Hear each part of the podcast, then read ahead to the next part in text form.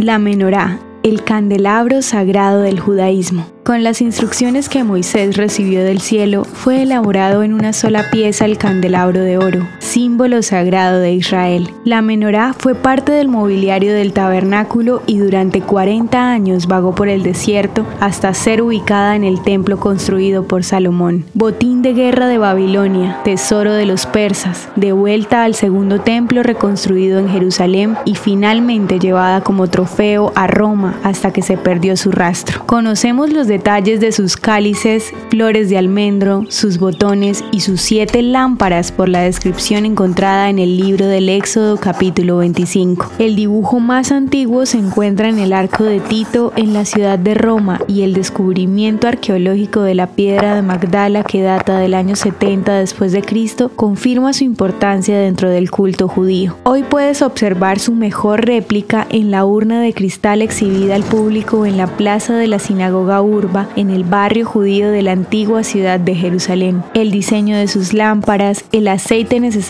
para su uso, el fuego que ardía en ella, la luz que proyectaba y el calor que emanaba representan las virtudes de Dios y es un símbolo constante en la tradición judía.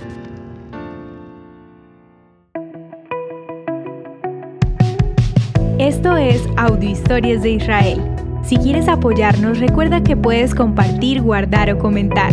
Estaremos agradecidos de que nos ayudes a correr la voz. El contenido original de Audio Historias de Israel fue provisto y realizado por Philos Project.